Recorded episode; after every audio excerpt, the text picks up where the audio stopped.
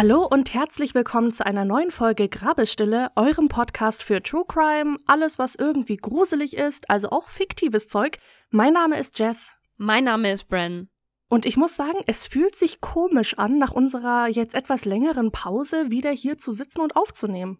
Weißt du, ich wollte gerade sagen, es fühlt sich gut an, aber jetzt hast du komisch gesagt und jetzt weiß ich nicht, ob ich gut sagen kann. Ja, aber komisch ist ja mehrfach auszulegen. Ich meinte natürlich positiv komisch.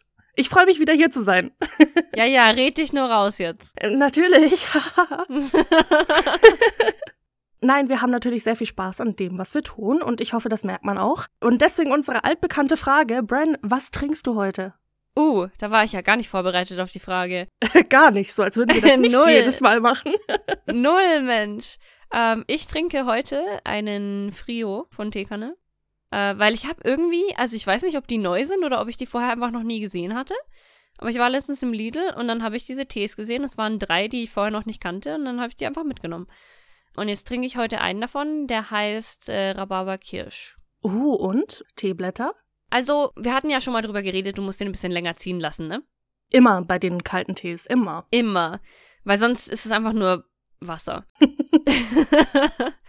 Aber ich finde den eigentlich recht gut. Der ist sehr subtle, finde ich. Also der ist nicht so heftig im Geschmack. Und ich habe den jetzt die ganze Zeit drin gelassen, also ich habe den gar nicht rausgenommen, ja. Aber ich finde trotzdem, der ist recht subtle im Geschmack. Aber ich liebe ja Rhabarber sowieso. Also ich bin ja voll der Rhabarber-Fan. Echt? I think people are sleeping on Rhabarber. Soll ich dir am Sonntag ein Stück von dem Rhabarberkuchen meiner Oma mitbringen? Oh my god, yes. Die macht morgen nämlich Rhabarberkuchen und Oh ich kann damit Gott, überhaupt gar nichts please. anfangen. Oh mein Gott, please, ich liebe Rhabarberkuchen. Dann versuche ich dir ein Stück zu snatchen. Das ist sehr gut, dass wir jetzt drüber reden. Amazing. Weißt du, ich habe so eine ganze Tüte Rhabarber eingefroren, so in kleinen Stückchen, damit ich damit so Smoothies machen kann oder halt so Kuchen backen kann. Nee, ich bin überhaupt gar nicht der Rhabarbermensch. Ich liebe Rhabarber. Nee, ist nicht meins. Hm.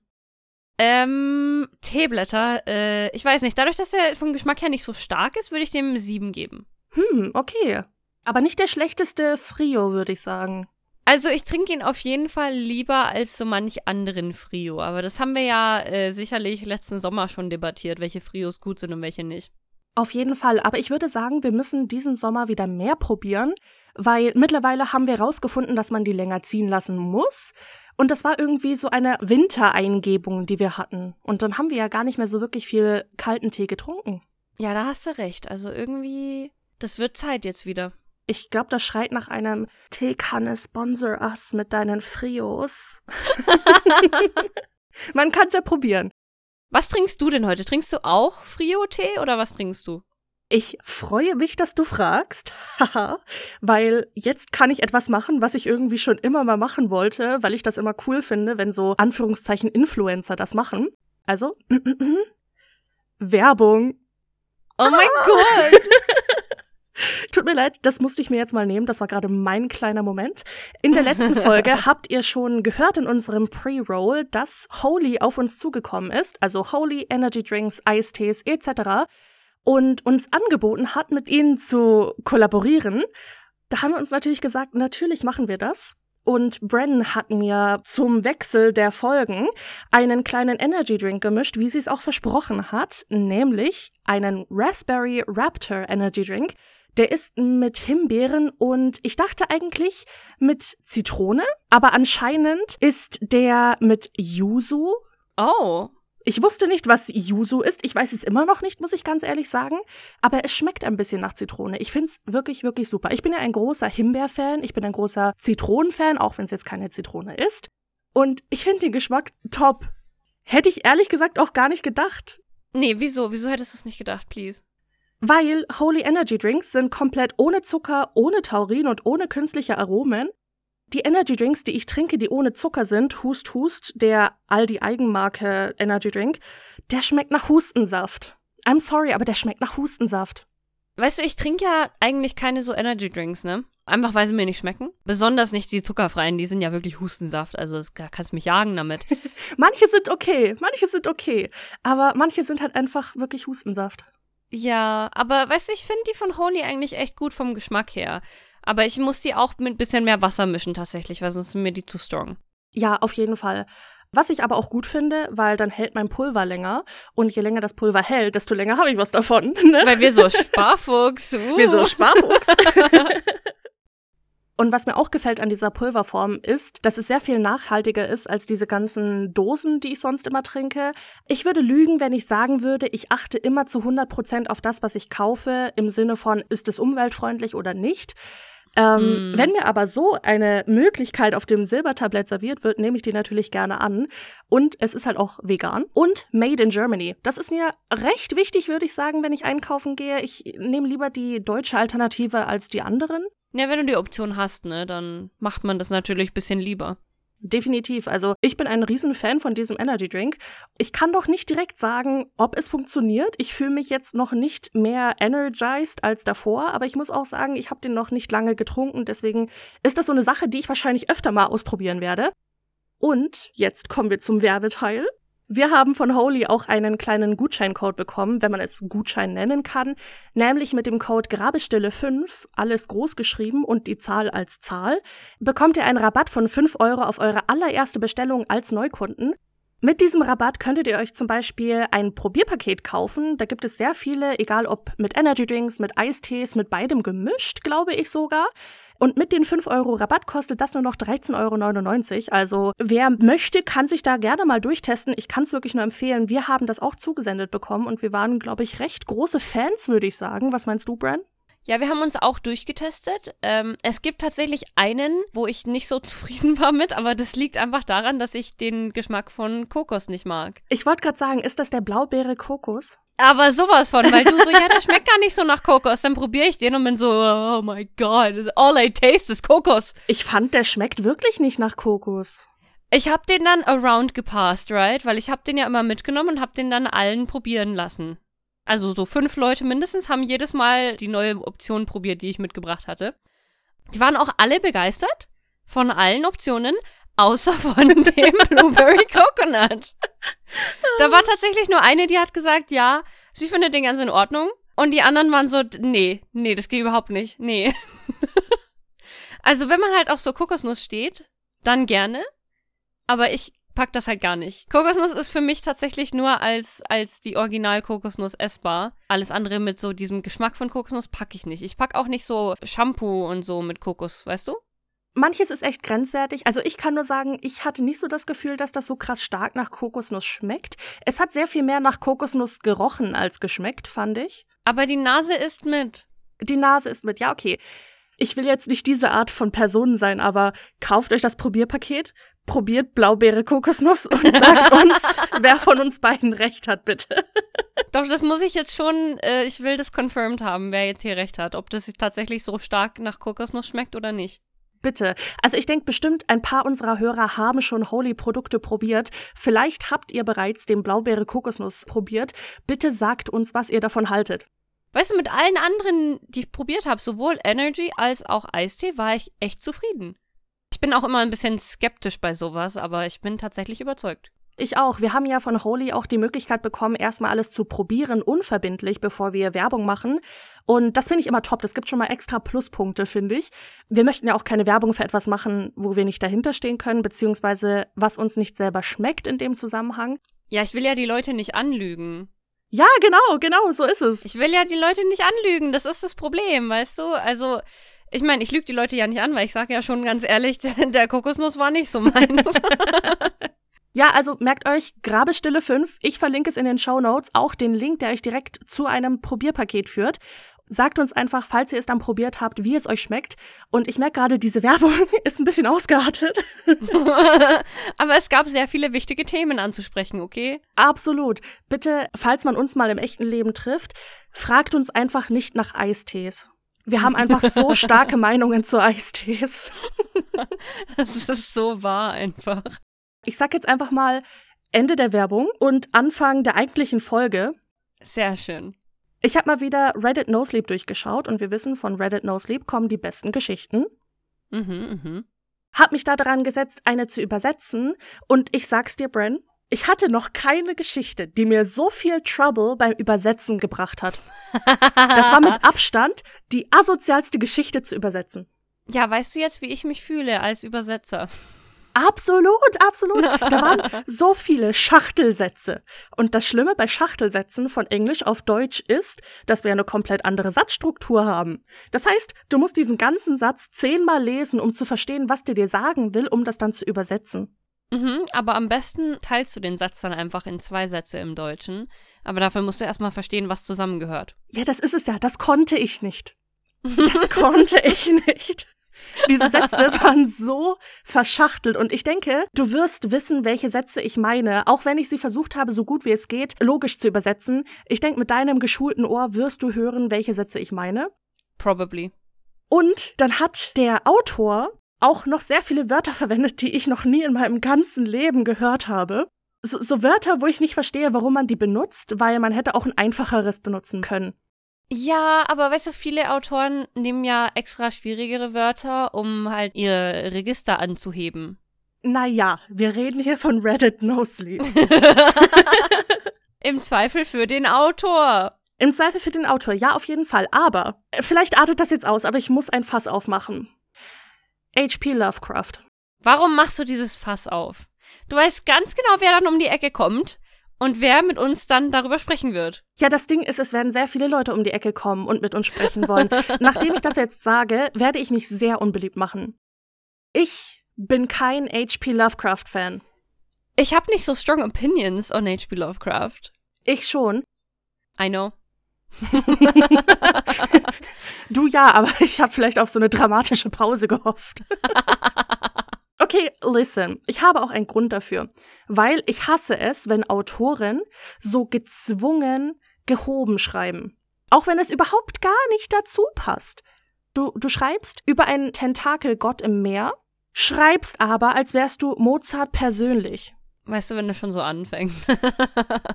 Grabestille out of context.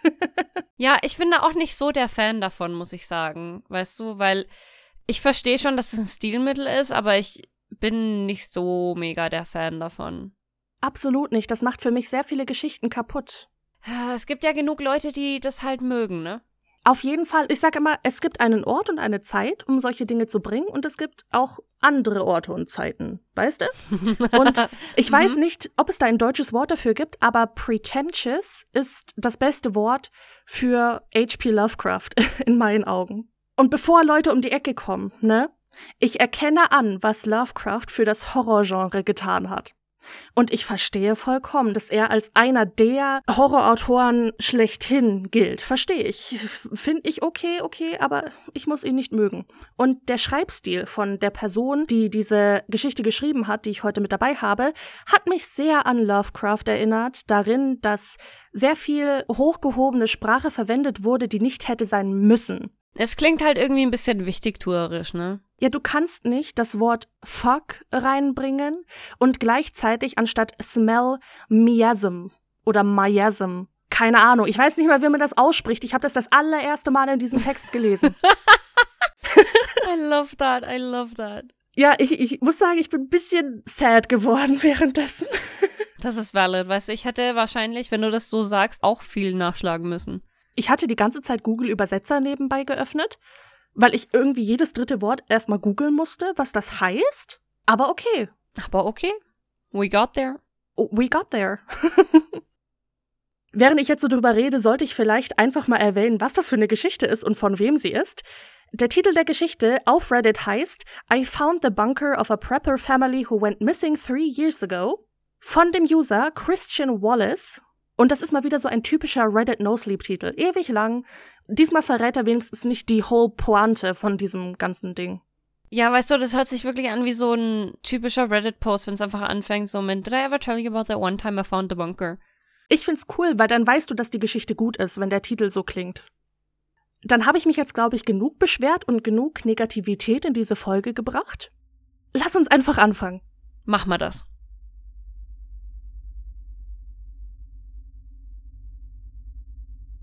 Dr. Daniel Vance war ein kluger Mann. Vielleicht zu klug für sein eigenes Wohl. 40 Jahre alt, Professor für numerische Strömungsmechanik mit einem Gehirn, das wahrscheinlich nur aus Formen und Zahlen bestand. Niemand weiß so genau warum, doch eines Tages, ganz plötzlich und ohne Vorwarnung, überschlug er die Zahlen zur Apokalypse und kam zu einem beängstigenden Entschluss. Er verriet nicht, was genau er sich errechnet hatte, doch nachdem er sofort seinen Job kündigte und alle Wertpapiere liquidierte, könnte man sagen, dass es nichts Positives gewesen sein kann. Mitgerissen von diesem enormen Umschwung war seine Frau, eine 24-jährige Doktorandin, die sich einige Zeit vor all dem in Daniel verliebt hatte. Sie liebte diesen eigenartigen Bären von Mann, der einem aus dem Nichts eine Blockhütte bauen und im gleichen Atemzug die Besonderheiten des Orbits eines Asteroiden erklären konnte. Wenn man mit Daniel sprach, gab er einem das starke Verlangen, ihm zuzustimmen, und so willigte sie ein, als er ihr seinen Plan eröffnete. 15 Jahre und fünf Kinder später lebten die Vances gemeinsam in den Wäldern am Rande meiner Heimatstadt.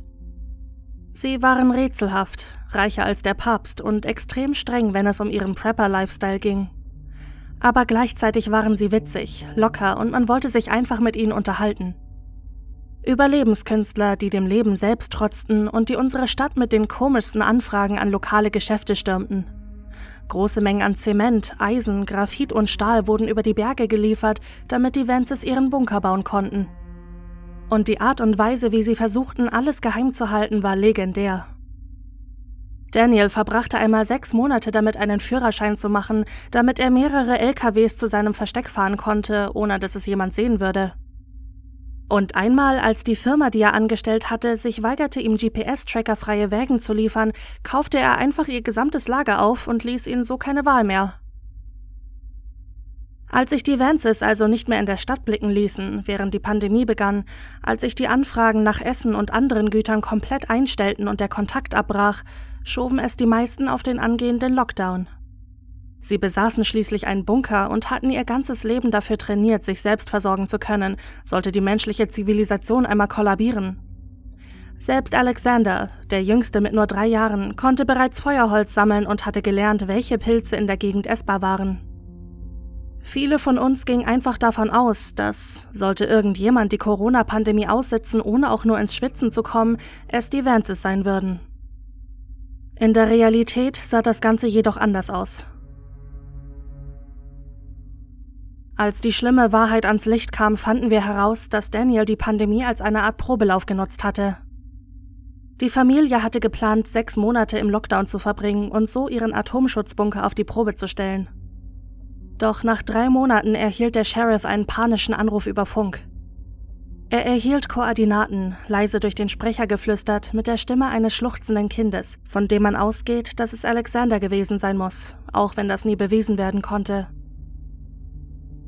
Die Polizei machte sich auf den Weg und sie fanden den Bunker luftdicht verschlossen vor.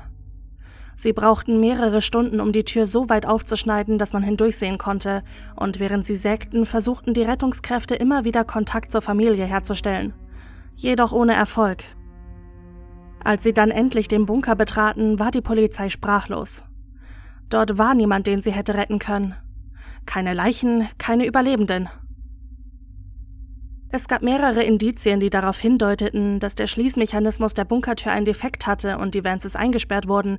Doch wenn dem so war, wohin waren sie verschwunden? Familien- und Kinderbetten standen überall verteilt, mit gelb schimmelnden Bezügen und Eimern in Griffweite, die über und über mit Flecken besät waren. Manche Türen waren verbarrikadiert, andere komplett zerstört. Es gab sogar Hinweise auf provisorische Quarantänen und, so wie es aussah, Spuren auf Gewalt. Die Polizei, die normalerweise die beste Quelle für Kleinstadttratsch war, wollte sich nicht zu den Funden äußern, bis die Stimmen der Öffentlichkeit so laut wurden, dass der Sheriff dazu gezwungen war, eine Konferenz abzuhalten und wenigstens die gröbsten Informationen herauszugeben.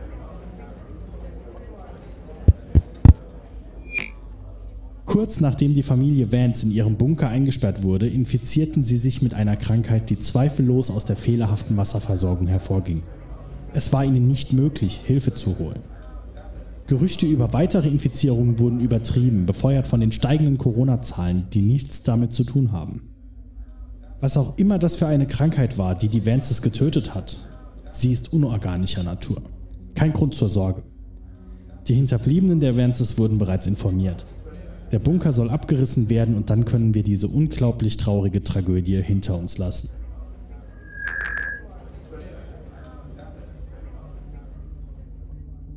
Natürlich hatten wir danach noch immer Fragen. Tausende davon. Warum hatten die Vances nicht um Hilfe gerufen? Sie hatten Funkradios, Computer, Handys. Sie waren Überlebenskünstler, keine Amish. Und wo zur Hölle waren sie? Was war mit ihren Leichen geschehen? Warum hatten sie nicht gehen können?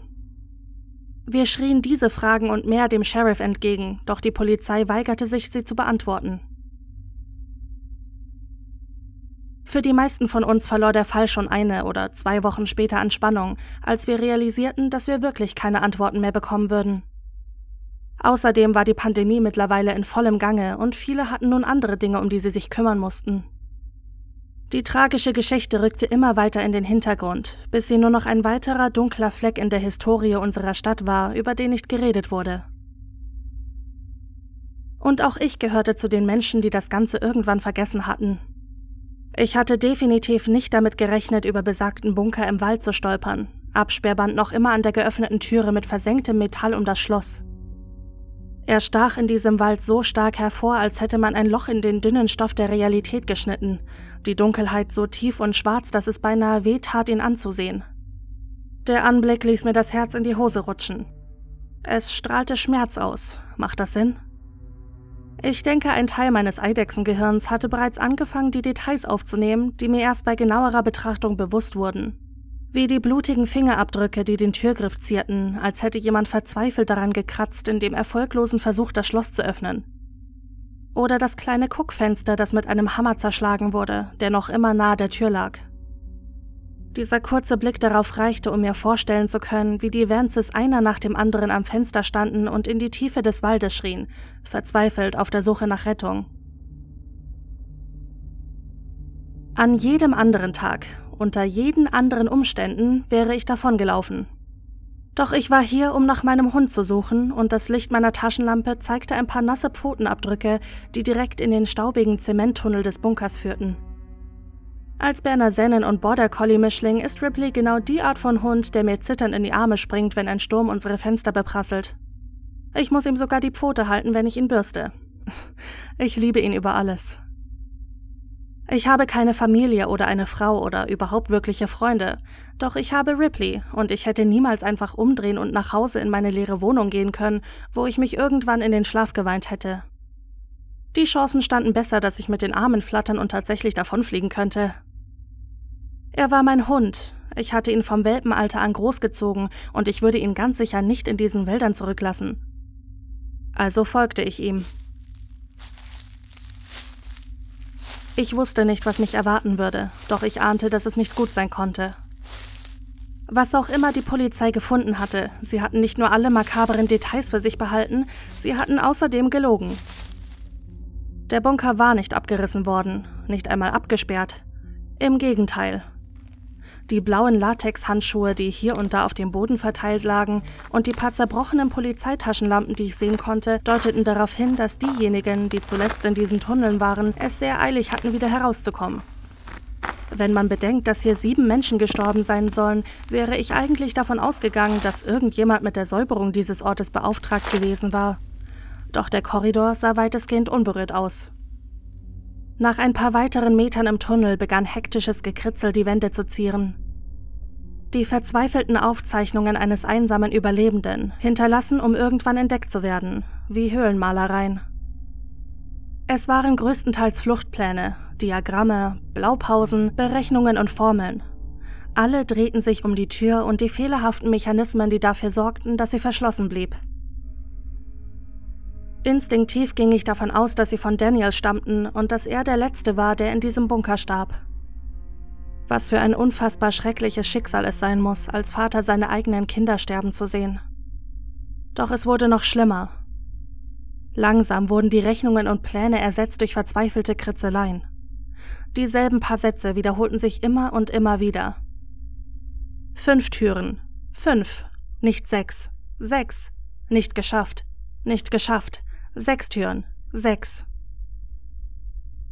So etwas erwartet man eigentlich an den Wänden einer Irrenanstalt zu finden. Psychotisches, zusammenhangloses Geschwafel, lediglich unterbrochen von sechs Paragraphen. Hier war jeder einzelne Buchstabe ordentlich niedergeschrieben und jeder der kurzen Paragraphen wurde von einem wunderschön gemalten Kreuz geziert. Elliot Vance, 15 Jahre. Ein begnadeter Gitarrist. Er mochte Jungs, auch wenn er dachte, dass ich das nicht wüsste. Ich liebte ihn von ganzem Herzen. Er wäre ein wundervoller Mann geworden. Alicia Vance, 14 Jahre. Sie liebte es zu malen und zu schießen. Sie hatte das Temperament ihrer Mutter. Es hätte sie im Leben noch weit gebracht. Elijah Vance, acht Jahre, der klügste von uns allen. Das hier waren Daniels Gedenkstätten für seine Familie. Diese Worte im Licht meiner Taschenlampe zu sehen, gab mir einen ersten Eindruck über die überwältigende Verzweiflung, die er hatte ertragen müssen. Irgendwann muss ihm bewusst geworden sein, dass er nicht mehr die Chance dazu haben würde, diese Worte auf der Beerdigung seiner Familie zu sprechen. Das hier war sein letzter Versuch, die Welt dazu zu bringen, sie alle so zu sehen, wie er es getan hatte. Als Menschen mit einem echten Leben. Mit den Worten an der Wand endete auch der Tunnel und ich entdeckte eine Falltür im Boden. Sie war nicht geöffnet, doch das hier war eine Sackgasse und Ripleys Abdrücke verschwanden direkt vor der Luke. Ich befürchtete, dass er in Gefahr sein könnte, doch trotzdem blieb ich noch einen kurzen Moment stehen und blickte zurück auf die Bunkertür, ungefähr 20 Meter hinter mir. Der einst so düster wirkende Wald sah nun viel heller aus, selbst an solch einem bewölkten und regnerischen Tag wie heute. Ein Teil von mir hatte das Gefühl, die gesamte Welt hinter mir zu lassen, als ich langsam meinen Abstieg die Leiter hinunter begann.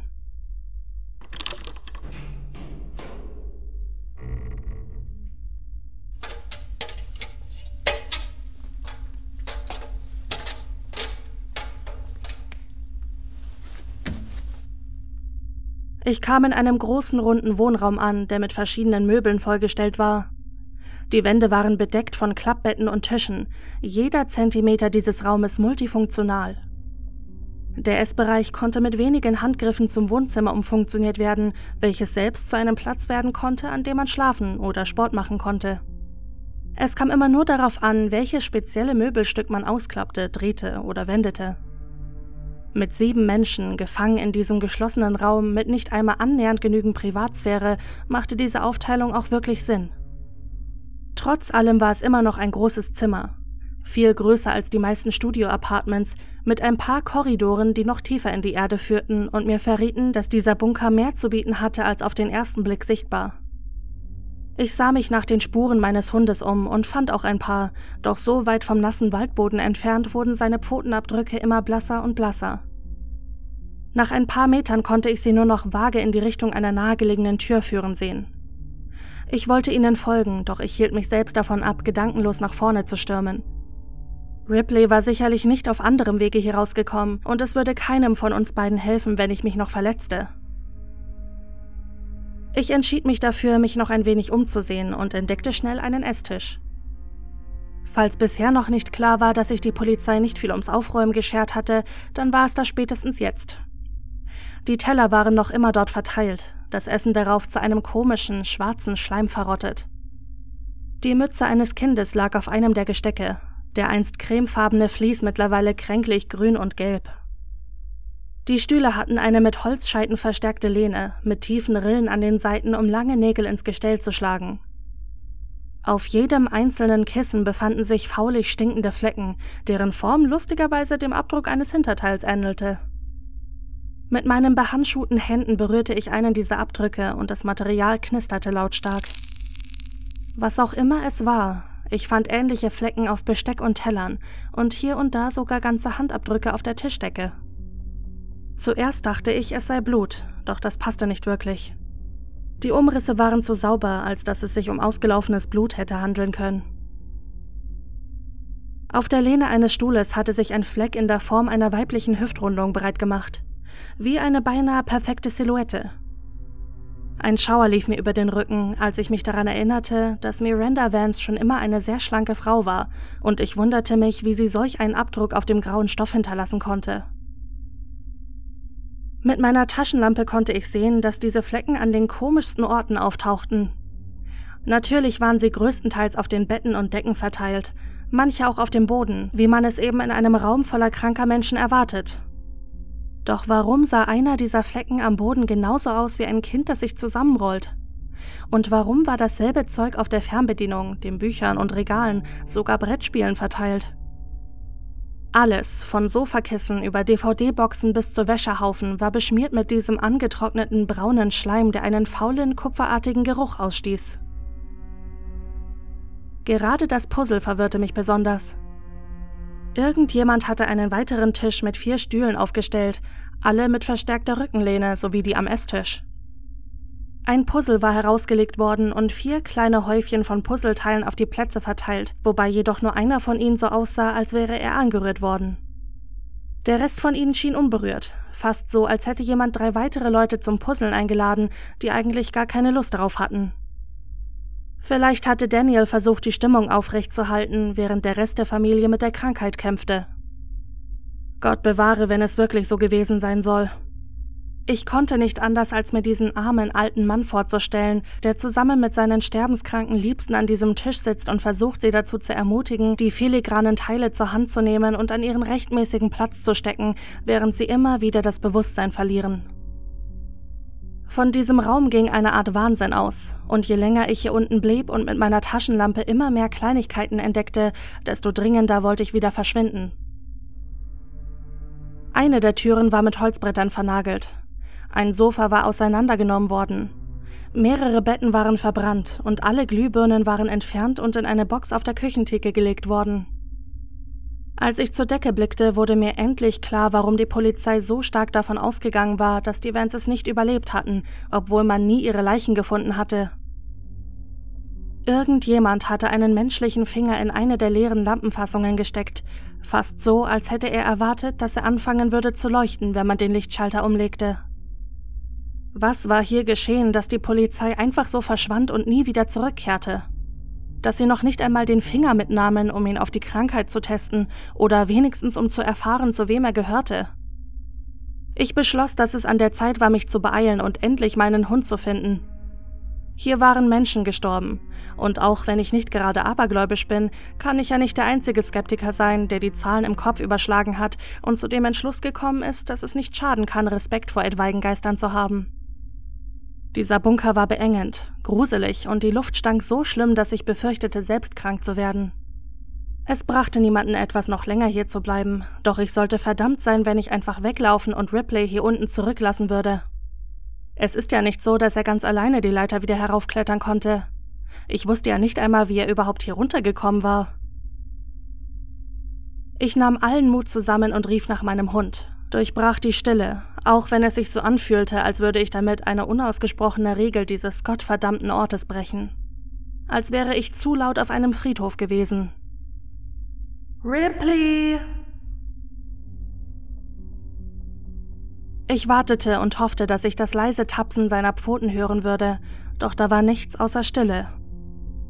Die Art von Stille, die dich darüber nachdenken lässt, ob es dort in der Dunkelheit nicht irgendjemanden oder irgendetwas gibt, das angestrengt die Luft anhält, um wie das Nichts zu scheinen. Geduldig darauf warten, dass du ihm endlich den Rücken zudrehst.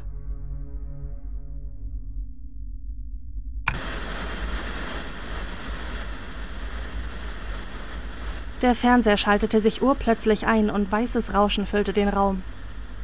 Ich schrie, sprang zurück und fiel beinahe rückwärts um, direkt auf einen Schlafsack, der so aussah, als hätte er eine Woche lang in der Gosse gelegen. Als ich endlich realisierte, was passiert war, hörte ich bereits eine blecherne Wiedergabe von Daniel Vances Stimme.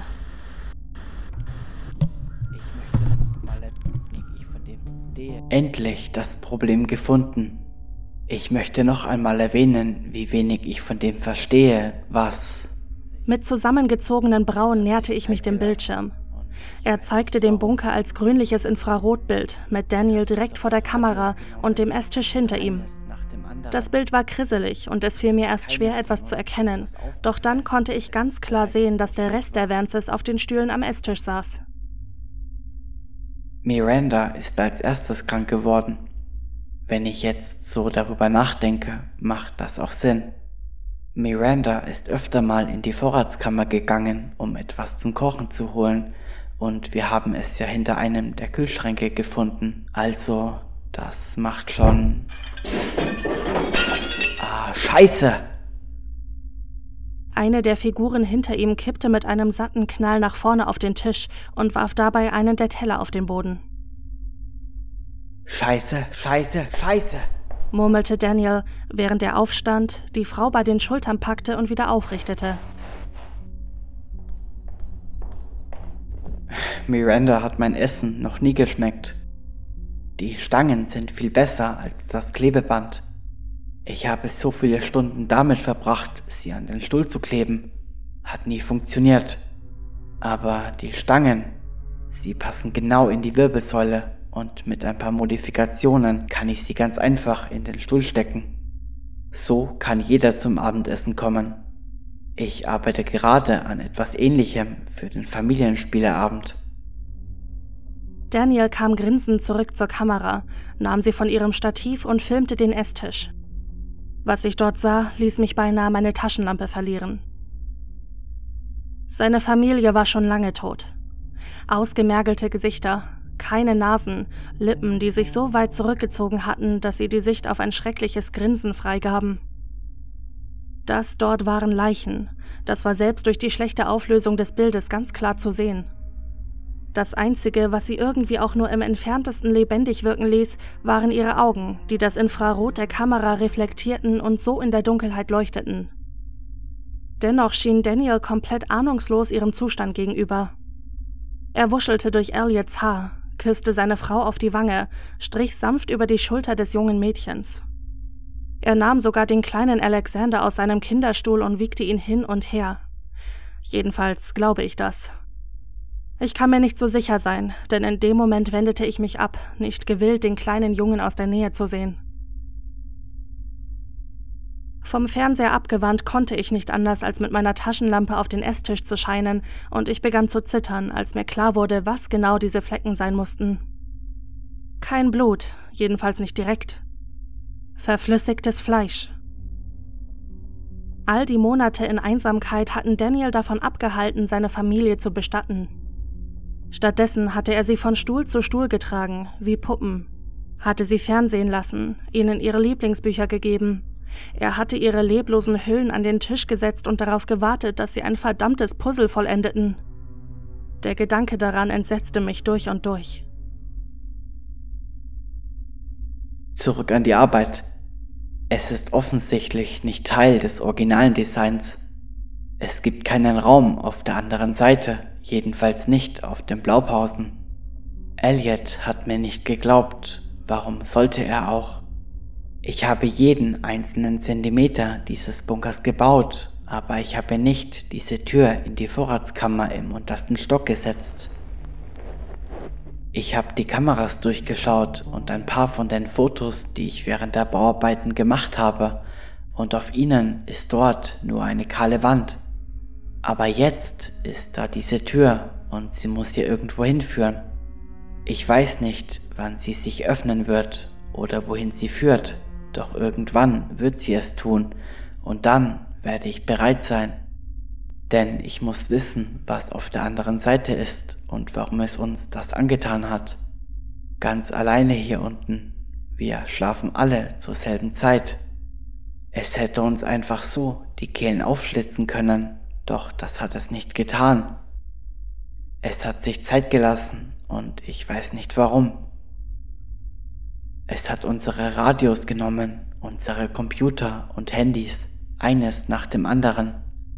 Keinem von uns ist das aufgefallen, bis es bereits zu spät war.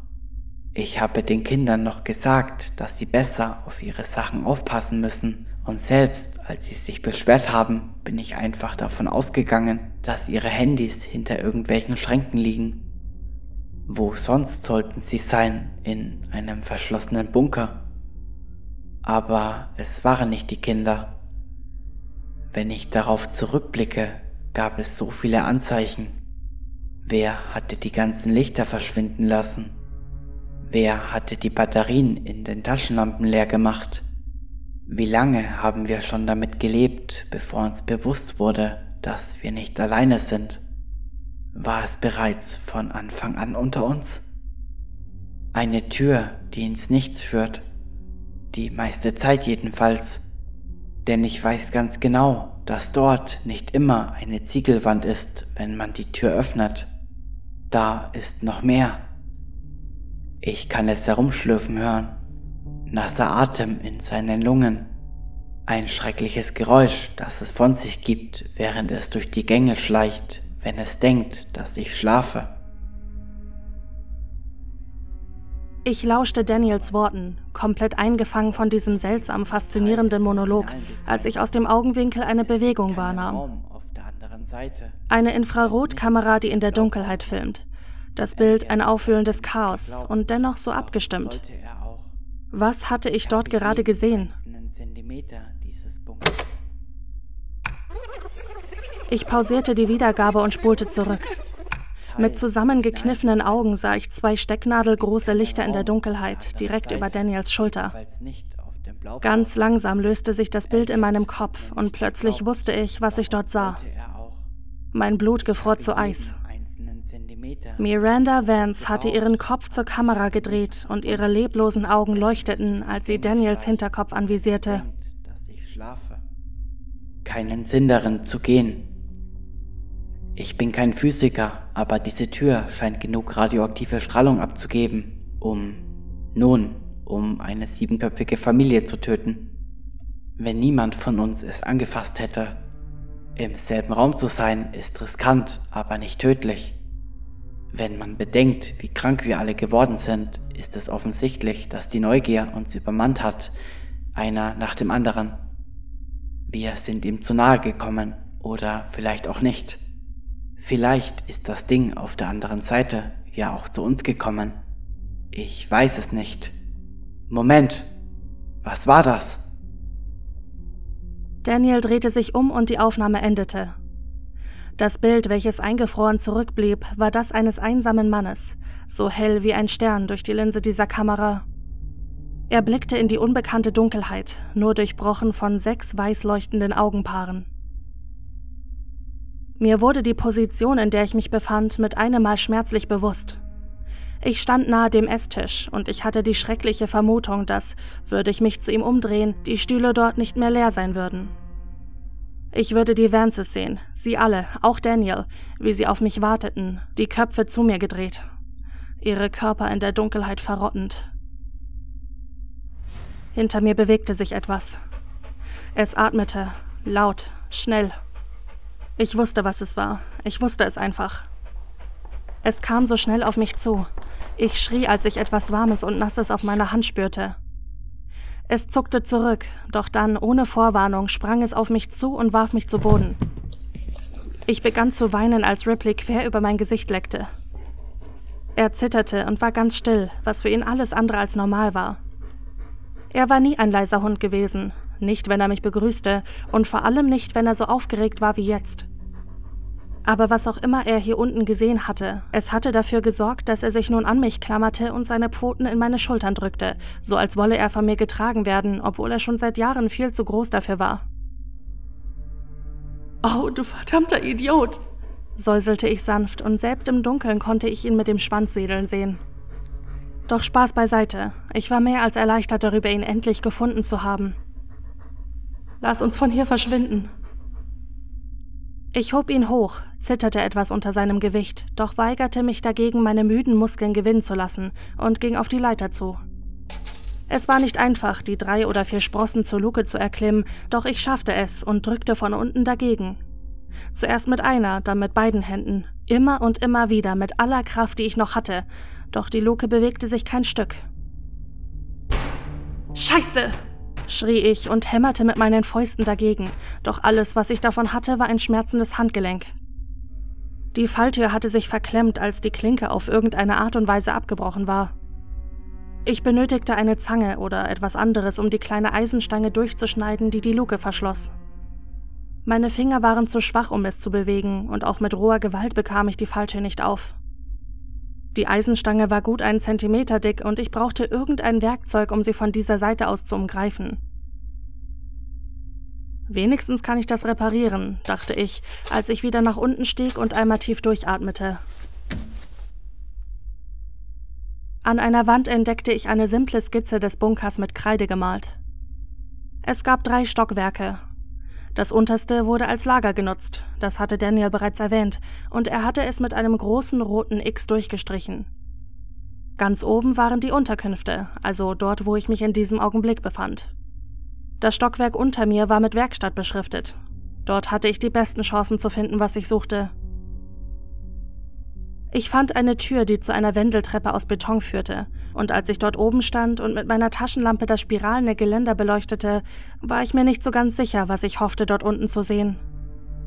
Da gab es nur raue Schatten und das Gefühl, dass dort etwas Fauliges in der Luft liegt. Ein Geruch, der im Hals kratzte und in den Lungen brannte. War die Polizei überhaupt so weit heruntergestiegen? Hatten sie gesehen, was ich auf dem Fernseher gesehen habe und waren daraufhin einfach gegangen? Ich konnte mir nicht vorstellen, dass diese Aufnahme reichte, um den Sheriff und sein ganzes Team in die Flucht zu schlagen, also musste es noch etwas anderes geben. Etwas, das einem Dutzend bewaffneter Männer so viel Angst machen konnte, dass sie nicht einmal mehr zurückblickten. Etwas, was sich definitiv irgendwo hier unten aufhielt. Ich bemühte mich leise zu sein, als ich hinabstieg. Zuerst spielte ich mit dem Gedanken, Ripley oben zu lassen, doch nachdem ich ihn bereits einmal fast verloren hatte, riskierte ich es lieber, ihn mitzunehmen und so wenigstens zu wissen, dass er noch bei mir war. Außerdem war er sogar leiser als ich selbst und mir war nicht gerade danach zumute, die Stufen alleine hinabzusteigen. Er folgte mir mit dem leisen Klicken seiner Krallen auf dem Beton. Ein Geräusch, das mich etwas beruhigte, auch wenn die Taschenlampe in meinen Händen noch immer zitterte. Ein Stockwerk tiefer fand ich die Werkstatt genauso vor, wie ich es mir vorgestellt hatte. Ein riesiger Raum voller Generatoren, Benzin- und Wassertanks, Kessel und Heizungen und so gut wie allem anderen, das man zum Überleben benötigte, im Falle eines Atomkrieges jedoch nicht an der Oberfläche lagern konnte. Rohre und Kabel liefen von einem Ende des Raumes zum anderen, und selbst jetzt, Jahre später, summten viele der Maschinen noch immer leise vor sich her. Eine Tatsache, die mich etwas nervös machte. Beim Anblick der vielen Windungen und industriellen Maschinerien wurde mir schwindelig, also blickte ich schnell umher und fand sogleich den kleinen Platz, den Daniel anscheinend für seine Handarbeiten nutzte. Eine Werkbank zog sich durch etwa ein Fünftel des Raumes und darauf aufgereiht befanden sich ein paar hochmoderne Werkzeuge, jedoch alles bereits abgenutzt. Drehmaschinen, Sägen, Bohrer, Schleifmaschinen, Schweißapparate, alles, was ein Mann benötigte, um die Dinge selbst in die Hand zu nehmen. Und Daniel war fleißig gewesen. Ich kann nicht sagen, an was genau er gearbeitet hatte, doch dort auf der Werkbank lag ein Arm, er lag auf einem Stapel Papiere, die sich über die Jahre langsam braun gefärbt hatten, so dass es aussah, als hätte jemand Kautabak darauf gespuckt. Auf dem Whiteboard war eine ausgeblichene, aber immer noch erkennbare Skizze von etwas gezeichnet, das aussah wie ein Kugelgelenk. Ich dachte zurück an die Aufnahme, an Daniels kleinen Mechanismus, um seine Familie aufrecht sitzen zu lassen, und musste ein Würgen unterdrücken, als ich wieder den Arm ansah. Ich weiß nicht, ob Daniel an beweglichen Gelenken gearbeitet hatte oder nur einen Weg gesucht hatte, die einzelnen Gliedmaßen wieder in ihren Platz zu bekommen, nachdem sie im Verwesungsprozess vom Körper fielen, doch die Größe des Armes deutete darauf hin, dass er einem Teenager gehören musste, und Daniel hatte ihn einfach hier liegen lassen wie den Zeiger einer kaputten Uhr. Außerdem fehlte ihm ein Finger. Wie verrückt war dieser Kerl? fragte ich mich und begann damit durch Kisten zu wühlen, auf der Suche nach einer starken Zange oder einer Metallsäge. Ripley wich vor dem Krach zurück, doch nachdem ich mir sicher war, dass er nicht einfach so abhauen würde, setzte ich meine Suche fort. Ich nahm mir Kiste über Kiste vor und hoffte, dass ich bald finden würde, was ich suchte. Irgendetwas, um diese verdammte Metallstange durchzuschneiden. Ich schaffte es, einen Bolzenschneider, eine Brechstange und eine stabile Zange zu ergattern. Eines wanderte in meine Tasche, das andere steckte ich mir in die Hose und den Bolzenschneider behielt ich in der Hand. Er war zu groß für meine Tasche und lag schwer in meiner Hand, was mich etwas beruhigte, auch wenn das Gefühl nicht lange anhielt. Etwas bewegte sich in der Dunkelheit, dort in diesem verdrehten Dschungel von Schatten, geworfen von Kabeln und Rohren. Ein Mensch. Dürr, aber zweifelsohne menschlich von der Form her. Ich konnte nicht anders als an das zu denken, was ich auf der Aufnahme gesehen hatte.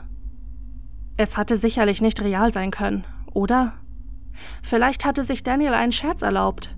Mit Draht und einem Motor vielleicht? Der Gedanke daran, dass sich diese Leichen von alleine bewegt hatten. Ich konnte es nicht sicher wissen, nicht wahr? Es war furchteinflößend, doch in der schieren Panik hielt mein Gehirn an genau diesem Gedanken fest, nicht mehr und nicht weniger. Und dann sah ich sie. Ein paar weißleuchtende Stecknadelköpfe, die mich aus den Tiefen des vollgestellten Raumes beobachteten. Ripley stand hinter mir, den Kopf gegen mein Bein gepresst und stieß ein Wimmern hervor. Das Verhalten eines vor Angst gelähmten Hundes. Nur ein Stück Metall, sagte ich mir, als das Licht in meiner Hand so unkontrolliert zitterte, dass ich Probleme hatte, noch gerade auszusehen. Nur zwei glänzende Stücke Metall. Sie blinzelten und bewegten sich auf mich zu. Wenn ich bis jetzt noch Zweifel hatte, wurde diese beim Anblick einer weißen Hand, die sich langsam ins Licht schob, ausradiert. Ich rannte zur Treppe und begann die ersten Stufen hinaufzusteigen, als ich sah, wie etwas das Gelände am oberen Ende umfasste. Ein schlammiger Klumpen Fleisch, gerade noch so als Faust zu erkennen. Die Haut war bereits so weit verrottet, dass beinahe nur noch Knochen übrig waren. Ohne es wirklich zu wollen, hob ich aus Reflex meine Taschenlampe und sah das aufgeblähte Gesicht einer haarlosen Leiche auf mich herabblicken. Ich konnte nicht einmal mehr erkennen, ob es sich dabei um die Leiche einer Teenagerin handelte oder ob es der 60-jährige Daniel gewesen sein könnte.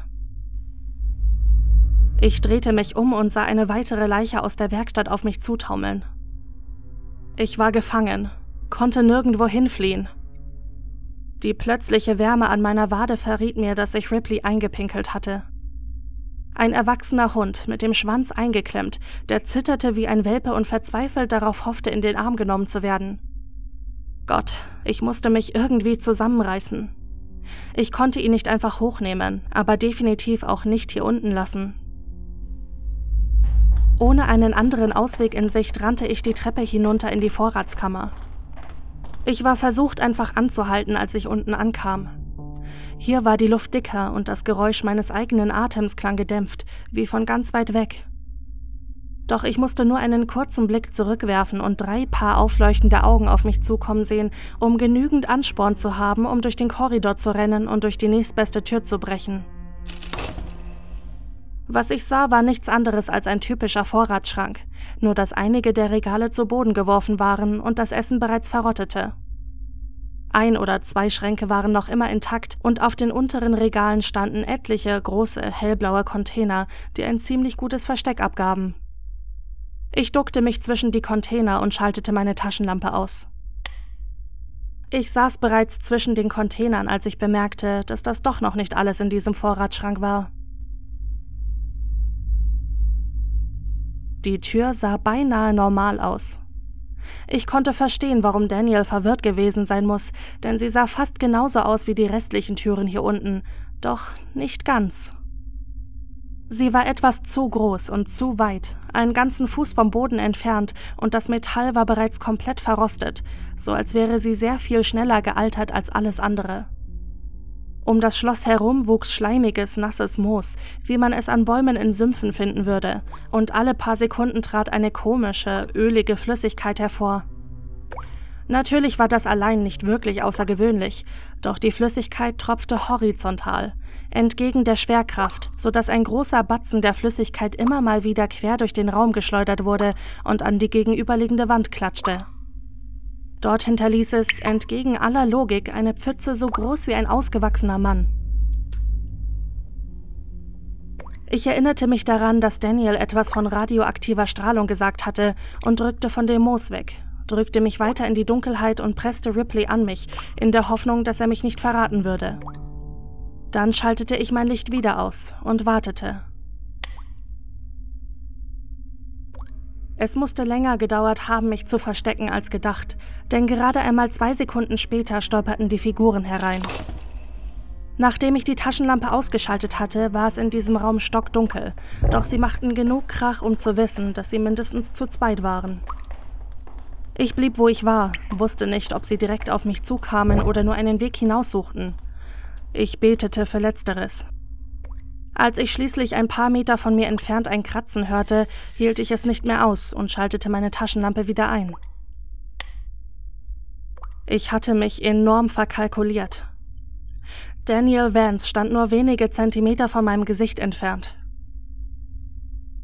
Verschwinde, zischte er mit seinem zahnlosen, aufgerissenen Mund. Eine lebende Leiche, genau wie die anderen, doch mit einem letzten Funken Intelligenz in den großen, ängstlichen Augen. Und dann hörte ich es. Das Knarzen einer Tür. Ohne darüber nachzudenken, drehte ich mich um und sah es an der Wand. Ich sah, wie es sich öffnete, und hinter dem ungewöhnlichen Stahl war nicht nur alter Zement. Das dort war eine riesige Speiseröhre, ein Tunnel aus pulsierenden Muskeln, umrahmt von Zähnen so groß wie Hände. Eine Abwärtsspirale des Wahnsinns. Heiße, stinkende Luft füllte den Raum, hüllte mich und die verrottenden Leichen ein. Wir waren alle wie paralysiert von dem, was wir da sahen, auch wenn manche von ihnen nicht einmal mehr Augen hatten. Was zur Hölle? Murmelte ich, nicht in der Lage, meinen Blick von diesem fleischigen Tunnel hinter der Tür zu wenden. Es kommt, flüsterte Daniel, packte mich mit einer Faust und schleuderte mich aus dem Zimmer. Ich landete auf dem Bauch und rutschte über eine gelartige Flüssigkeit, die die Fußspuren der Vances hinterließen, bei deren Geruch sich mir der Magen umdrehte. Das Schlimmste daran war, dass sie kalt war. Ich weiß nicht warum, aber aus irgendeinem Grund hatte ich gedacht, dass das, was aus den Leichen heraustriefte, brandheiß sein musste. Doch das war es nicht. Es sickerte in mein T-Shirt, so als wäre ich gerade in eine Pfütze gefallen. Es kommt. Es war nicht Daniels Stimme. Ich war mir nicht sicher, doch es hörte sich an wie das Flüstern eines Kindes. Einer nach dem anderen humpelten die Leichen zur geöffneten Tür und knieten sich vor ihr nieder. Ich kann nicht sagen warum, doch es fühlte sich so an, als hätten sie alle außer Daniel ihren Verstand verloren. Er sah noch einmal zu mir zurück und sprach, bevor er seinen Kopf wie die anderen auf den harten Steinboden senkte. Unser einziger Fehler war es, hier zu sein, damit es uns foltern konnte. Es braucht keinen Grund, nur die Gelegenheit. Es will uns nicht gehen lassen. Es will uns noch nicht einmal sterben lassen. Und wenn es dich kriegt, wird es dich auch nicht mehr loslassen. Seine Stirn prallte auf den Boden. Und dann griff etwas durch die Tür und packte seinen Kopf auf die Art, wie ich einen Apfel aufheben würde. Mittlerweile vollkommen panisch schnappte ich mir Ripley und den Bolzenschneider und rannte, als wären meine Beine Maschinen, die Müdigkeit und Schmerz nicht kannten. Ich musste schnell sein, ich musste hier weg. Die Hand hatte Daniel gepackt. Dieses Bild schwirrte mir den ganzen Weg über im Kopf herum. Es tat weh, doch mein Gehirn war nicht in der Lage, einen anderen Gedanken zu formen. An etwas anderes zu denken als an diese Finger mit so vielen Knöcheln und Fingernägeln so groß wie ein Handy. Ich erreichte das Obergeschoss und schnappte verzweifelt nach Luft, doch ich gab mir nicht die Zeit, um durchzuatmen. Ich kroch zur Leiter hinüber, stieg die paar Sprossen hoch und machte mich sofort an die Arbeit und versuchte, die Metallstange durchzuschneiden. Mit nur einer Hand war das eine Tortur, mit der anderen hielt ich jedoch die Taschenlampe und leuchtete damit verzweifelt auf die Tür hinter mir. Es dauerte nicht lange, bis ich vor Hektik meine einzige Lichtquelle fallen ließ. Nein, nein, nein, nein, nein, nein, nein, flüsterte ich, doch ich hatte keine Zeit, die Taschenlampe wieder aufzuheben. Ich musste hier raus, und zwar schnell. Ich konnte nichts sehen, doch ich war mir sicher, dass ich etwas die Treppe heraufkommen hörte. Nicht das gleichmäßige dumm, dumm von menschlichen Füßen. Nein, das hier klang anders. Wie das schnelle Tok, Tok, Tok einer Spinne vielleicht. Etwas mit hunderten Händen und Füßen oder was auch immer es an deren Stelle hatte, das über den Boden huschte und einen Körper voranzog, dessen Form alleine eine Beleidigung gegenüber der Schöpfung war. Mit aller Kraft lehnte ich mich gegen den Bolzenschneider und endlich brach ich hindurch. Ich schmiss die Luke auf und mit gerade genug natürlichem Licht, das in dem Bunker fiel, konnte ich Ripley am Ende der Leiter sehen, der die Tür und die Treppe dahinter anknurrte. Ich bückte mich, hob ihn hoch und erklomm die restliche Leiter so schnell, dass meine Muskeln sich wie Pudding anfühlten, als ich endlich oben ankam. Ich knickte ein, landete auf Händen und Knien, doch ich war draußen. Der lange Korridor mit den Kritzeleien an der Wand lag nun vor mir und an seinem Ende eine Tür, beleuchtet vom bläulichen Licht des Vollmondes. Ripley benötigte keine Anweisungen. Er rannte mit der Geschwindigkeit eines Tieres den Korridor hinab, und ich humpelte hinterher, bis ich mich endlich durch die Tür quetschen und auf dem Gras des Waldes zu Boden gehen konnte. Ein paar Sekunden lang verlor ich das Bewusstsein, doch als ich aufschaute und das Geäst über mir hinwegzog, wurde ich schlagartig wach und sah sofort auf das, was meinen Knöchel umfasst hielt. Die Hand hatte die Dunkelheit verlassen, mich gepackt und versuchte nun, mich zurück in die Tiefen des Bunkers zu ziehen. Was auch immer es war, sein Körper versteckte sich größtenteils hinter der Tür zum Korridor, doch die Hand, die meinen Knöchel beinahe zermalmte, war so groß wie mein gesamter Torso. Ich schlug mit Fäusten darauf ein, grub meine Nägel in sein Fleisch. Ich weinte, schrie und trat um mich, doch nichts davon hielt es auf. Es sah so aus, als würde etwas hinter der Tür hervorgrinsen, voller Vorfreude. Dieses Ding ließ sich Zeit, stellte sicher, dass ich genug Gelegenheit hatte, mir alle schlimmen Dinge auszumalen, die nun auf mich warteten. Hätte man mir in diesem Moment eine Pistole gegeben, hätte ich mich erschossen. Ich konnte den Blick in Daniels Augen nicht vergessen, als er sich vor dem Ding verneigte wie ein Mann, der wusste, dass so etwas wie Hoffnung, Stolz, Freude und alles, was auch nur im entferntesten positiv war, so unerreichbar schienen, dass es genauso gut Träume hätten sein können. Wie lang würde dieses Ding sie dort unten halten? Wie lang würde es mich einsperren wollen? Ich weinte wie ein kleines Kind, fühlte, wie mein Geist langsam brach, während ich alles versuchte, um diese verdammte Kreatur davon abzubringen, mich in die Schatten zu ziehen. Ich trat nach der Erde, krallte mich im Dreck fest auf der Suche nach irgendeiner Wurzel oder einem Rohr, an dem ich mich festhalten konnte. Nichts, rein gar nichts würde mich retten. Ich war nur noch wenige Meter von der Tür entfernt, als Ripley plötzlich auftauchte. Ein Hund, der Angst vor Staubsaugern, Plastiktüten und Automatiktüren hatte. Ein Hund, der sich einmal von einem Hasen in die Flucht schlagen lassen hatte. Ein Hund, in dessen Nähe ich nicht einmal einen gruseligen Film schauen konnte. Er stürzte sich auf den Arm, als wäre er ein Wolf, als wäre er schon immer einer gewesen. Und auch wenn er die Haut nicht durchbeißen konnte, reichte der Druck aus, um den Griff um meinen Knöchel so weit zu lockern, dass ich mein Bein befreien konnte. Ich konnte nicht stehen, also schnappte ich mir den Hund und kroch voran, zog so stark ich konnte an der Hand, bis die Haut endlich riss und der Arm blutete. Gemeinsam schafften es Ripley und ich, dass dieses Ding sich zurückzog und uns zurück auf den Waldboden fallen ließ. Wir verschwendeten keine Zeit damit zu beobachten, wie es wieder im Bunker verschwand. Ich drückte meinen Hund an meine Brust und kroch von der Tür weg, bis ich vollends das Bewusstsein verlor. Ich hatte es sicherlich einen Kilometer weit geschafft. Erst als ich die Bunkertür nicht mehr sehen konnte, erlaubte ich mir durchzuatmen und gab mich der Ohnmacht hin.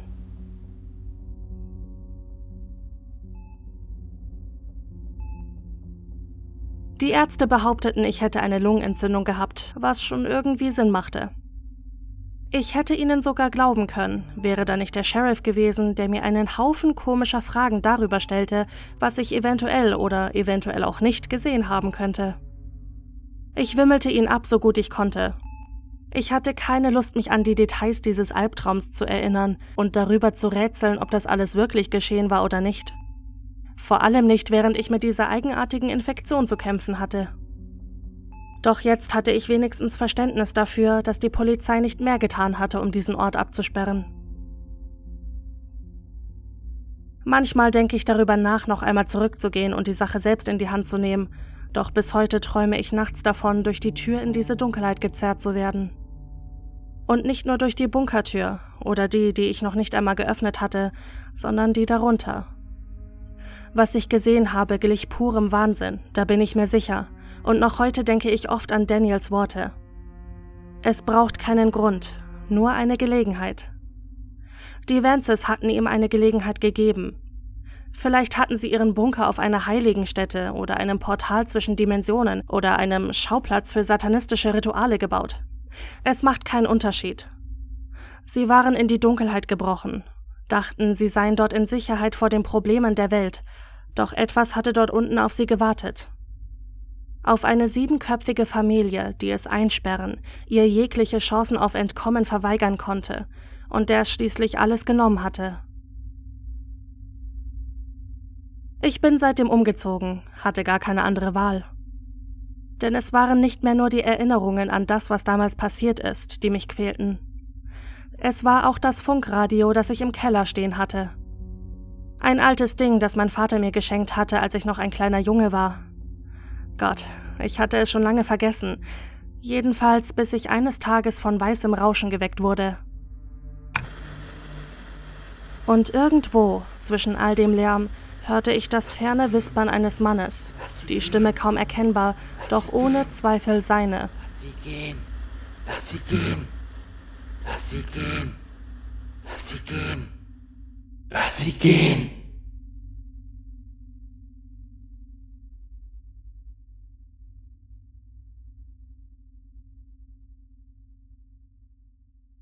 Also ich fand ja Infrarotkameras noch nie okay. So spätestens nach Paranormal Activity, Infrarotkameras, nein. also ich finde das ja immer noch funny. Was findest du an dieser Geschichte funny? Also nicht an der Geschichte, aber weißt du, Infrarot, ne? Infrarot ist der, ich sag mal, jüngsten Generation jetzt nicht mehr unbedingt ein Begriff, weißt du? Echt? Ja, ich weiß nicht. Also, weißt du, ich habe das Gefühl, dass ältere Generationen, sage ich mal, obwohl ich uns nicht als ältere Generation zähle, viel mehr mit Infrarot zu tun hatten als jetzt jüngere Generationen. Ja, aber trotzdem, also, also gibt es irgendwie eine andere Technik, um im Dunkeln zu sehen? Und du, ich weiß nicht, ich kenne mich da nicht so aus mit der Nachtsicht und so ein Zeug. Ich auch nicht. Also ich habe es bisher noch nicht gebraucht. Aber weißt du, ich kann doch nicht die Einzige sein, die schon immer drüber nachgedacht hat, sich so eine Nachtsichtbrille zu kaufen, einfach um zu schauen, so, so nachts auf dem Balkon zu stehen und zu schauen. Wie der letzte Creep, ich weiß, aber trotzdem. Weißt du, ich würde das halt nicht haben wollen. Also, nee, weil was, wenn da einfach dann halt so was ist? Was, wenn da einfach so ein Dude steht? Deswegen auf dem Balkon und nicht auf der Terrasse. Ja, meinst du, das wird helfen? Ein bisschen? Ja, weil ich denke mir, bis der hier oben ist, auf dem Balkon, um mich zu töten, habe ich schon die Polizei gerufen. Auf der Terrasse, okay, ich bin nicht so schnell, ich kann nicht so schnell rennen. Ach, du meinst, bis er dann oben ist, bist du schon runtergesprungen? Ja, und wenn er irgendwie anders nach oben kommt, dann ist es scheißegal, wo ich bin, weil der ist offensichtlich übernatürlich. Ich habe keine Chance gegen den. Ja, weil die Sache ist halt, ich hätte halt Angst, wenn ich zum Beispiel jetzt einfach im Haus bin und das benutze, ist da halt irgendwas. Aber da ist nichts. Weißt du, was ich meine? Ich weiß, was du meinst. Aber dann denke ich mir, entweder ist es dann eh schon zu spät und es macht keinen Unterschied, ob du es gesehen hast oder nicht, oder es ist schon die ganze Zeit da und hat die ganze Zeit schon nichts gemacht, also bist du safe. Also bist du safe. Würde ich Weiß jetzt nicht, mal ob das so behaupten. funktioniert. Mm. Ich, tut mir leid, ich habe kein, ähm, wie heißt das, Parapsychologie studiert. Ich habe nicht Geister studiert. Aber weißt du, ich, ach, keine Ahnung. Ich fand die Story nicht okay, muss ich sagen. Schon, wie es angefangen hat, fand ich nicht okay. Und dann, wie es dann weiterging, fand ich nicht okay. Und das Ende fand ich erst recht nicht okay. Das ist wieder mit dem letzten Satz alles ruiniert. Ja, wobei, ich glaube, in dieser ganzen Geschichte, es gab keinen Satz, der sie mir nicht ruiniert hat. Fair. Mit jedem Satz ist es schlimmer geworden. Und weißt du, ich bin so ein Mensch, wenn ich Angst vor etwas habe, mir kommen sofort die Tränen. Oh, Baby. Also ich weine nicht, aber ich merke, wie meine Augen anfangen zu brennen, so als würde ich gleich weinen. Und da war ja diese Szene, wo er dieses Tape anschaut und die Leiche von der Frau ist ja die ganze Zeit oh, das ist so weggedreht und dann Bäh. sieht er im nächsten Frame, wie sie zu ihm gedreht ist und ich habe schon wieder gemerkt, wie meine Augen anfangen zu brennen und ich so, okay, Weißt du, das fand ich eins von den schlimmsten Dingen an der Story, honestly. absolut. Oh, das, äh, nee. Oh, can you imagine? Äh. Und dann auch so dieses typische, also es, es waren sehr viele, ich sag jetzt mal Horror-Klischees mit da drin. Zum Beispiel auch dieses Stimme durch ein Funkradio hören. Aber weißt du, auch wenn es so ein Klischee ist, es kriegt mich jedes einzelne verdammte Mal. Weißt du, die Klischees kriegen mich halt immer wieder. Und ich hab, ich bin auch die ganze, ich weiß nicht, wie lange das gedauert hat, dass du es vorgelesen hast, aber die ganze Zeit, während du es vorgelesen hast, habe ich mich immer wieder in meinem dunklen Zimmer umgeguckt, ob nicht doch irgendwer hinter mir steht. Ja, weißt du, was mein Problem ist? Man müsste echt mal filmen, wie ich hier drin sitze. Ich habe mir so ein kleines Heimstudio gebaut, beziehungsweise damals hat mein Vater mir das Heimstudio gebaut. Und ich habe über das Heimstudio noch so eine Wolldecke, damit halt noch mehr ähm, Schall geschluckt wird. Und ich sitze hier in so einem kleinen Cubicle und ich weiß nicht, was außerhalb dieses Kabuffs abgeht. Ich habe keine Ahnung. Es könnte gerade jemand hinter mir hinter diesem Panel stehen und ich wüsste es nicht. Schrecklich. Weißt du, wie gern ich einfach, weißt du, okay, hear me out. Abweichend von der Story, hear me out. Schreibtische, right? Schreibtische? Das war gerade so random. okay, okay, but hear me out. Schreibtische stehen immer an der Wand, right? Meiner steht halt in der Ecke. Das heißt, ich sitze mit dem Rücken ins Zimmer. Und jetzt äh, sag mir mal bitte, wie du schläfst. Schläfst du mit dem Rücken zur Wand oder schläfst du mit dem Gesicht zur Wand? Äh, Trick Question, weil mein Bett steht nicht an der Wand. Also mein Bett steht nur mit dem Kopfende an der Wand. Mein Gott, wie erwachsen. So viel Platz habe ich nicht. Das ist die einzige Art, wie ein Bett in dieses Zimmer passt. Ich habe mein Cubicle. Das ist So an der same. hinteren linken Wandecke. Und direkt daneben, also literally, ich habe gerade meine Hand nur nach unten fallen lassen und bin gerade oben auf meiner Matratze drauf. Ach so, okay. Direkt neben mir ist mein Bett. Und daneben ist ein Schrank, dessen Tür ich nicht mal ganz öffnen kann, weil mein Bett im Weg steht. Okay, aber dann der Schrank, ist der über die Länge von dem ganzen Bett? Oder steht er nur so bei dem Kopfteil? Oder wie ist das? Ist der Schrank wie so eine Wand? Der ist an der Wand, aber ich kann, ich passe noch dazwischen. Ich passe zwischen Schrank und Bett. Okay, hear me out. Weil ich schlaf halt mit dem Rücken zur Wand, damit mich nichts von hinten holen kommen kann. Right? So wie man das macht. Und weißt du, wie gern ich einfach in der Ecke sitzen würde, mit dem Tisch vor mir, der ins Zimmer schaut, anstatt dass der Tisch an der Ecke ist und mein Rücken schaut ins Zimmer? Weil du bist dann so vulnerable einfach. Absolut, absolut. Vor allem, wenn du deine, deine riesen Kopfhörer aufhast. Du hörst die ja alle nicht. Ja, Alter, ich krieg gar nichts mit. Ich krieg nichts mit. Es könnte, weißt du, wie oft ich jetzt zum Fenster schaue, weil ja im zweiten Stock vielleicht irgendwer dann einfach am Fenster klebt, wie Mr. Whitemouth oder whoever. Bubbaha, hallo, Bren. Ohne Scheiß, ich hab da so Angst. Vor allem, wenn du so eine creepy Geschichte vorliest, dann gucke ich mich die ganze Zeit so panisch um und bin so, oh mein Gott, ist da was hinter mir, ich hör's nicht. Vielleicht ist das auch der Vorteil von diesem Cubicle. Ich habe so gut wie eine Wand hinter mir, auch wenn es nicht wirklich eine Wand ist. Man kann sich das einbilden. Du kriegst es gar nicht mit. Ich krieg auch gar nichts mit. Mein Problem ist halt, ich bin hier auch, weißt du, Fersen. Das ist genauso random wie Schreibtische. Ich glaub's nicht. Ich habe so ein Ding mit Fersen. Ich kann das nicht sehen, wenn in Filmen Leuten die Achillessehne durchgeschnitten wird. Ja, ja, mhm. Gar nicht. Kann ich nicht ab. Oh, pack ich gar nicht. Und ich sitze hier auf diesem Schreibtischstuhl. Unter mir ist Platz. Rechts neben mir ist das Bett, worunter ein Mensch passen würde. Und hinter mir dieser Cubicle ist nicht bis nach unten geschlossen. Es ist nur hinter meinem Rücken geschlossen und darunter ist halt auch offen. Das heißt, irgendjemand könnte einfach so, so eine fucking Sense drunter schieben und mir die Achillessehne durchschneiden. Weißt du, nein, habe ich dir jemals erzählt, Storytime, habe ich dir jemals erzählt, ähm, früher als ich im Bus gesessen bin, dann saß ich ganz oft am letzten Platz bei dieser hinteren Tür, weißt du? Wo dann halt gleich hinter dir die Treppe ist, wo du wieder runtergehen kannst. Auf diesen Stufen saßen dann natürlich immer Leute auch. Und wir sind ja mit dem Bus zur Schule gefahren und ich saß halt ganz oft da hinten auf diesem Platz und du konntest natürlich dann von, von den Stufen aus unter den Sitz greifen und dann haben sie uns immer in die, in die Fersen gezwickt. Nein, nein, absoluter Albtraum. Weißt du, ich kann das nicht mal sehen. Du kennst auch diese, diese Roller von früher, ne? Ja, ja, mhm. Und wenn du die gedreht hast und nicht schnell genug gesprungen bist, hast du dir ja richtig schön gegen den Knöchel, gegen die Ferse.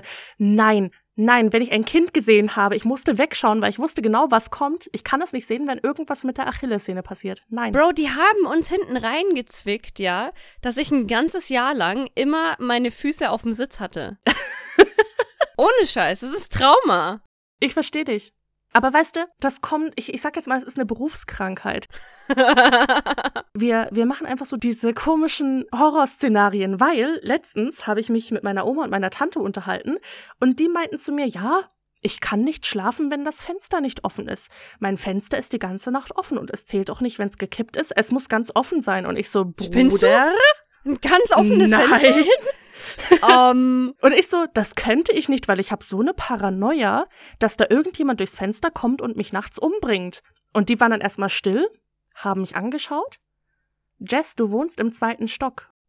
Macht keinen Unterschied. die Leute finden einen Weg. Es könnte jemand auf dem Balkon klettern. Es gibt Leitern. Hallo? Die Leute finden einen Weg, Bro. Was ist, wenn Slenderman persönlich hier reinkommt? Dann bringt mir der zweite Stock auch nix. Ja, weißt du, was ich halt nicht packe? Dass es einfach Leute geht, die so privilegiert sind und einfach durchs Leben gehen können, ohne da tagtäglich drüber nachzudenken. ohne sich vorzustellen, wie sie jetzt dann gleich in 17 verschiedenen Möglichkeiten sterben könnten.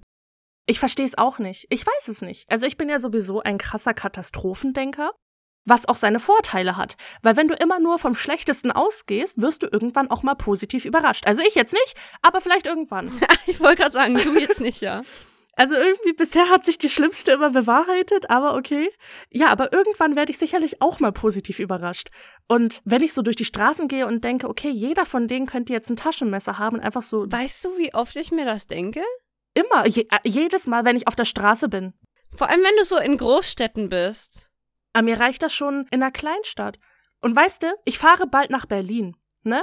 Anfang Juni, 5. bis 7. bin ich in Berlin. Und ich war noch nie in Berlin. Und ich habe Angst vor Berlin. Muss ich ganz ehrlich sagen. Aber Berlin ist gar nicht so schlimm. Berlin ist nicht so schlimm. Das sagst du mir. Aber ich habe einen Fernseher, Bren. Da laufen Nachrichten. Berlin ist. Siehst du, ich habe keinen Fernseher. Das ist dein Problem. Ja, ja, okay, Anfängerfehler. Anfängerfehler. Ja. Ich bin immer so ein bisschen gespalten, weißt du? Ein Teil von mir ist irgendwie immer noch so 14 und denkt, sie wäre unantastbar. Manchmal habe ich so einen kleinen Gottkomplex. Und der andere Teil ist halt so ein Katastrophendenker. Es ist entweder oder. Es ist entweder ich krieg sie alle oder ich krieg einfach gar keinen und bin diejenige, die gekriegt wird. Ja, und weißt du, ich kann mir auch sehr, sehr gut vorstellen, dass du auch in diesen Drecksbunker reingegangen wärst. Absolut. Ah, Also, hm. Ich wollte gerade sagen, ich wäre nur rein, wenn jetzt zum Beispiel Tequila da unten ist und ich sie retten müsste. Aber nee, also für sie wäre ich auf jeden Fall reingegangen, aber ich wäre auf jeden Fall reingegangen. Ja, und wenn du da reingegangen wärst, dann würdest du da ganz sicherlich noch so halb tot oder halb lebendig oder was auch immer vor dich hin vegetieren und irgendwelche Körperflüssigkeiten sekretieren. Weißt du, ich kann hier sitzen und versuchen, das alles von mir abzuwenden und zu sagen, nein, das stimmt nicht, aber wir wissen alle, das wäre gelogen, deswegen sage ich einfach gar nichts dazu. Das freut mich. Sehr schön, dass wir alle on the same page sind. Das finde ich super. Aber wärst du da nicht reingegangen? Nicht mal so ein Piep? Nee, Alter, spinnst du? Ich wäre da nicht reingegangen. Echt nicht mal so, so durch die Tour gelunzt? Nee, you know? danke. Nee, weißt du, auch wenn ich reingegangen wäre, ja? Wenn du mich überredet hättest, da reinzugehen, wäre ich spätestens dann rausgegangen, wenn ich diesen Finger an der Decke sehe.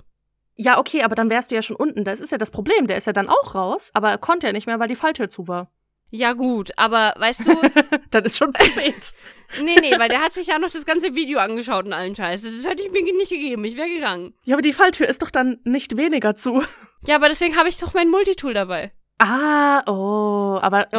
schne- schneidet das auch durch so eine Metallstange? Da ist auch eine Säge drin. Bis du dich da durchgesägt hast, haben die Leichen dich wieder gefunden. Ach, das geht schon. Aber weißt du, ich wäre gerne reingegangen wahrscheinlich, vor allem nachdem ich diese ganzen komischen Schriftzüge gesehen hätte. Aber dann hätte ich gesehen, dass da eine Falltür mit Leiter ist und dann hätte ich gesagt, na. fair, fair. Einfach nur, weil ich zu faul wäre, diese Leiter runterzuklettern. Das ist so valid. Aber weißt du, ich habe auch so Trust-Issues mit Falltüren.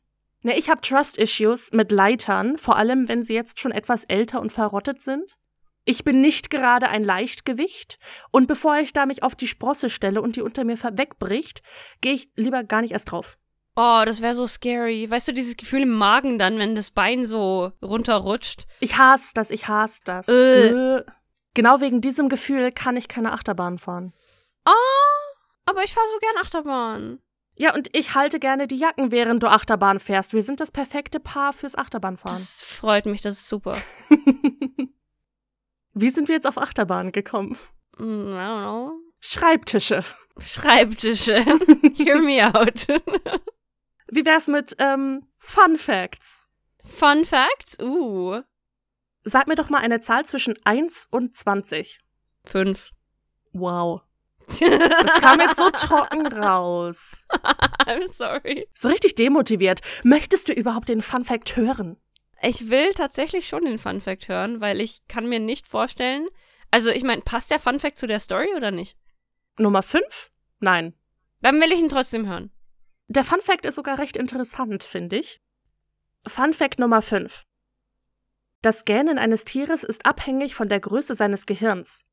In einer Studie wurde bewiesen, dass Tiere mit höherer Hirnmasse auch eine höhere Anzahl von kortikalen Neuronen aufweisen, die in der Großhirnrinde zum Gähnprozess beitragen. Je länger ein Tier also gähnt, desto größer ist sein Hirn. Oha. Oha.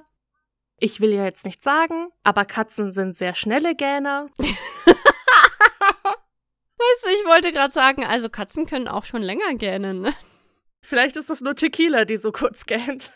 Also, gern Tequila so kurz? Was meinst du mit kurz? Jetzt gähnt sie einfach, als würde ich sie sehen, Alter. Ich habe gerade überlegt, wie ich dieses Scannen auditiv rüberbringe. Das Ding Mhm. ist, manchmal macht Tequila, macht das Jack auch, sehr komische Geräusche beim Gähnen. Welche denn? Krick. Oh mein Gott, ja! Okay. Doch, doch, fühle ich. Mhm. Und dann ich immer so, was machst du da? Vor allem, das ist so ein richtiger Jumpscare. Meistens halt mitten in der Nacht, ich lese da irgendwas und die liegt zu meinen Füßen und auf einmal, Ja, mhm.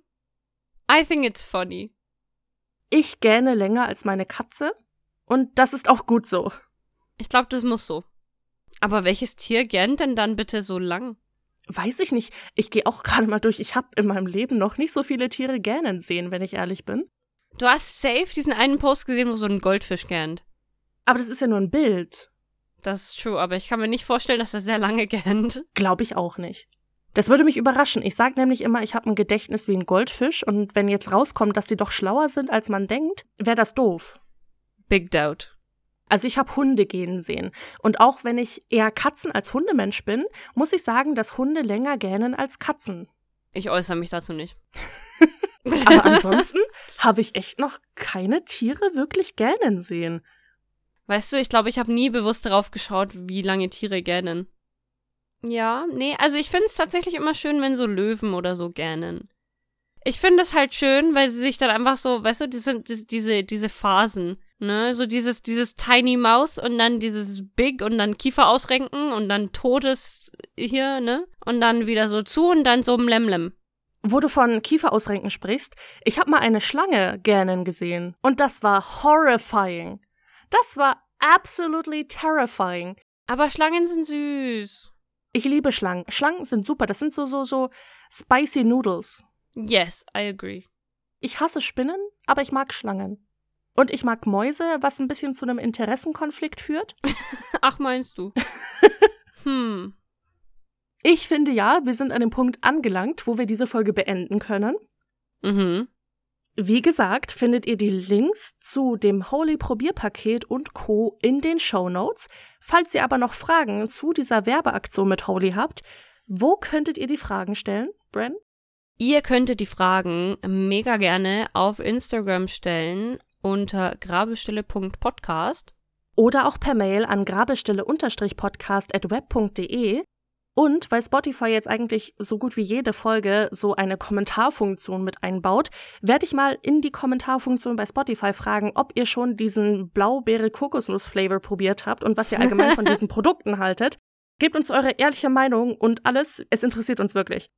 Falls ihr euch mit anderen Community-Mitgliedern darüber austauschen wollt, über die Folge, über Holy, über alles Mögliche, wo könntet ihr das tun? Auf Discord. Den Link dazu findet ihr auf Instagram in unserem Linktree. Oder auch hier unten in den Shownotes. Wie gesagt, alle Links sind dort, auch zu unserem TikTok etc. pp. Wir haben fast alles. Fast. Wir sind ständig am expandieren. Und dann würde ich sagen, war's das mit der Folge. Wir wünschen euch einen wunderschönen Morgen, Mittag, Abend, je nachdem, wann ihr diese Folge hört. Und dann hören wir uns beim nächsten Mal. Tschüss! Tüdelü.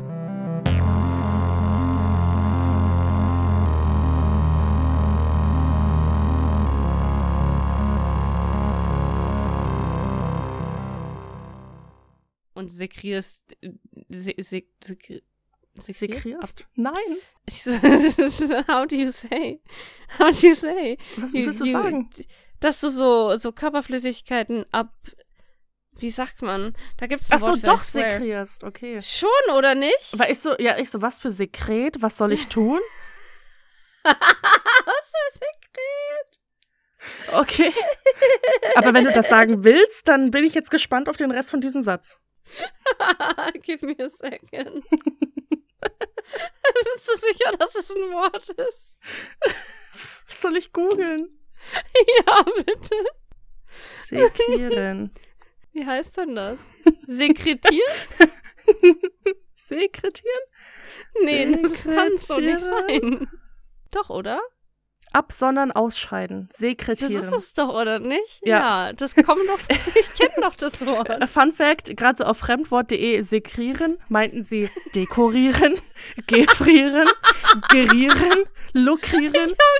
Ich habe auf Lingui geschaut und Lingui so, meinten sie servieren? Jetzt bin ich auf den Satz gespannt.